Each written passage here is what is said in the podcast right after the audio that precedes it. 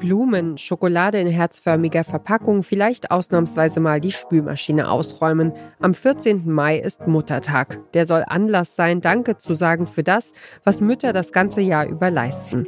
In diesem Danke steckt aber vor allem eine veraltete gesellschaftliche Erwartung.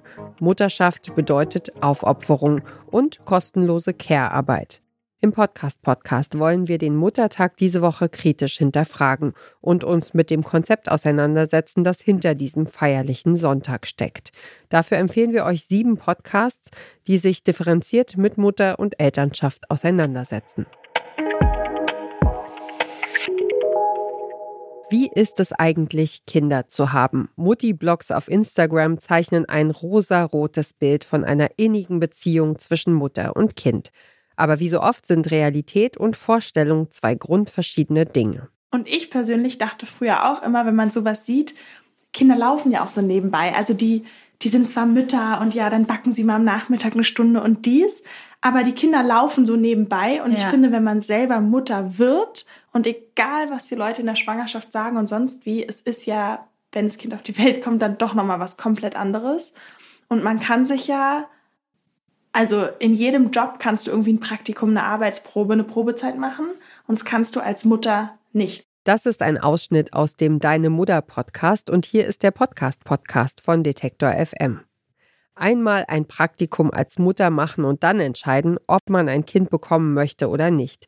Das hätte sich Nicolina Liverbell gewünscht. Sie ist zu Gast bei den Hosts Leo und Lulu vom Deine Mutter Podcast. Die drei sprechen über eine Frage, die in unserer Gesellschaft ein Tabuthema ist.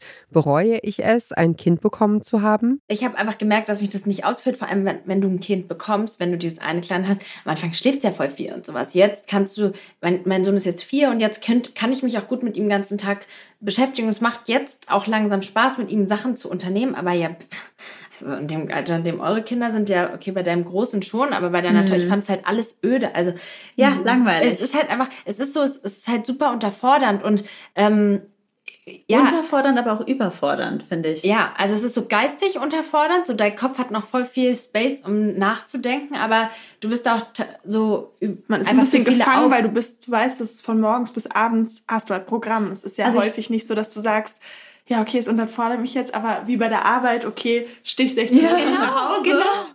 Wer Kinder bekommt, folgt dem Sinn des Lebens und findet darin zwangsläufig die absolute Erfüllung. So haben wir uns als frisch gebackene Eltern zu fühlen, wenn es nach den gesellschaftlichen Vorstellungen geht. Aber nicht immer wird Kinderkriegen als solch großes Glück empfunden. Seit vor einigen Jahren eine Studie zum Thema Regretting Motherhood erschienen ist, äußern sich Menschen immer wieder öffentlich, die das Muttersein bereuen. Die Debatte hat vielen eine Stimme gegeben, nämlich denen, die die Geburt ihrer Kinder rückgängig machen würden, wenn sie es könnten. Das bedeutet nicht, dass sie ihre Kinder nicht lieben, im Gegenteil, aber auf das Leben in der Mutterrolle, darauf könnten sie verzichten. Im Deine Mutter Podcast sprechen Lulu, Leo und Nicola über die Veränderungen, die man als Mutter durchlebt. Es geht um eigene Grenzen und Trigger und vor allem darum, auch anderen Eltern zu zeigen, dass sie mit ihren Gefühlen nicht alleine sind.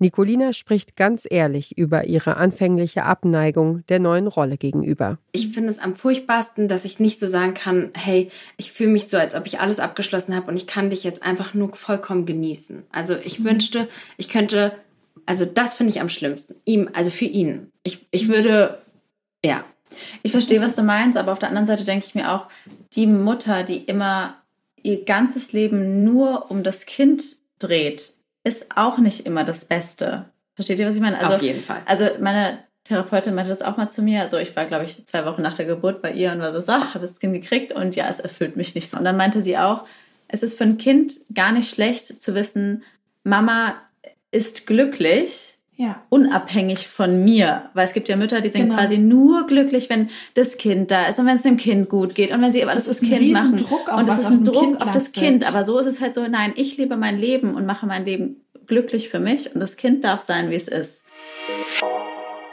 Andere Folgen des Deine Mutter Podcasts beschäftigen sich mit der Frage, wie sich das Sexleben nach der Geburt verändert und wie es ist, einen Städtetrip mit seinem Kleinkind zu unternehmen.